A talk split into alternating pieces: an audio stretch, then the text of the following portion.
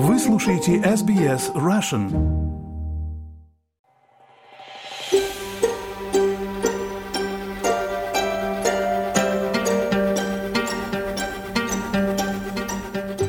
Представители Министерства обороны Соединенных Штатов Америки заявили о том, что не существует доказательств того, что власти Украины якобы злоупотребляют десятками миллиардов долларов помощи, которую Вашингтон предоставил Киеву после российского полномасштабного вторжения.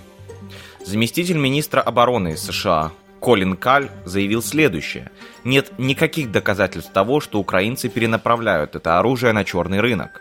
Это неудивительно, учитывая интенсивность борьбы и тот факт, что они явно используют то, что мы им предоставляем, и то, что наши союзники и партнеры предоставляют им с максимальной эффективностью. Если некоторые из этих систем и были перенаправлены, то это сделали русские, которые захватили украинское оружие на поле боя.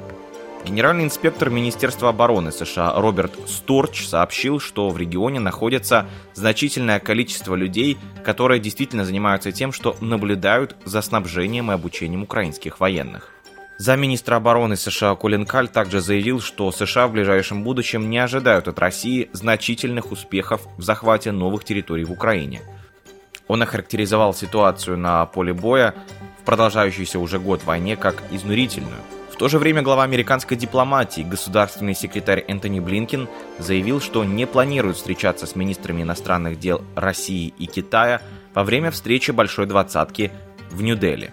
Говоря о переговорах по войне, развязанной Россией против Украины, Блинкин подчеркнул, что никто не хочет мира так остро, как народ Украины, который каждый день является жертвой российских агрессий. Мы все знаем простую истину, что война может просто закончиться завтра, она может закончиться сегодня, если президент Путин так решит, сказал Блинкин.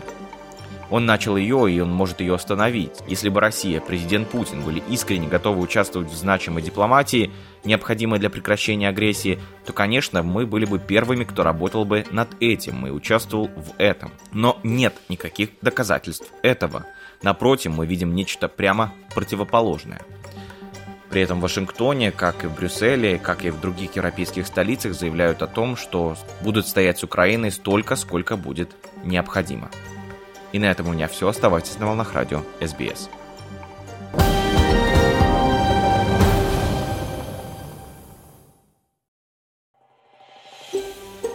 Хотите услышать больше таких историй? Это можно сделать через Apple Podcasts, Google Podcasts, Spotify или в любом приложении для подкастов –